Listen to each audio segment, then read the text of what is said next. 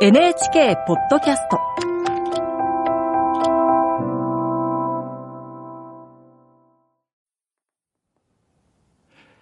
こんばんは、作家の高橋源一郎です。僕は今までたくさんの選考会に参加してきました。小説だけではなく、あらゆるジャンルのです。その中には、揉めに揉めた選考会も、熱い討論が交わされた選考会も、とてつもなく長い選考会もありました。でも、一番幸せで楽しかった選考会といえば一つしかありません。1989年第1回日本ファンタジーノベル大賞の選考会でした。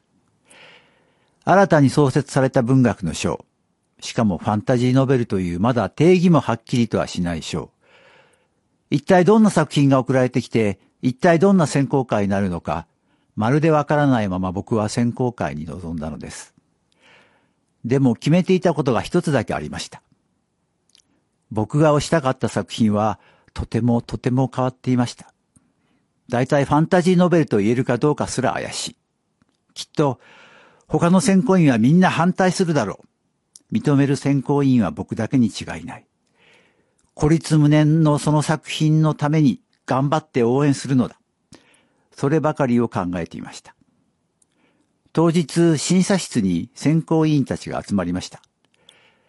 作家の井上久さん、荒俣博さん、作家で翻訳家の矢川澄子さん、画家の安野光正さん、そして僕の5人です。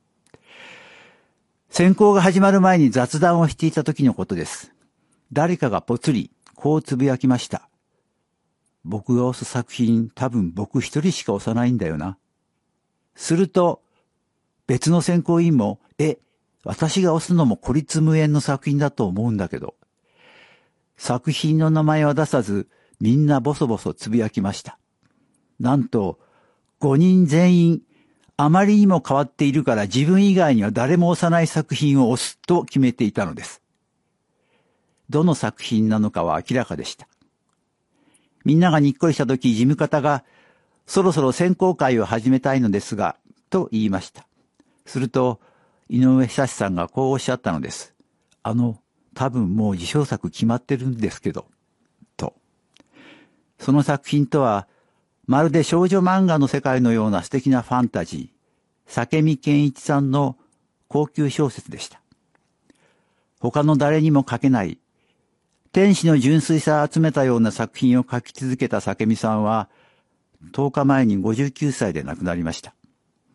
早すぎるよね、酒見さん。あの選考会、本当はもう一人、手塚治虫さんも選考委員として入る予定でした。でも選考会の前に亡くなられたのです。生前、井上久志さんがこうおっしゃいました。もし手塚さんが生きて選考会にいらしたら、きっと、僕以外には押さないと思うけど、どうしても押したい作品がある、と言ったでしょうねって。僕もそう思います。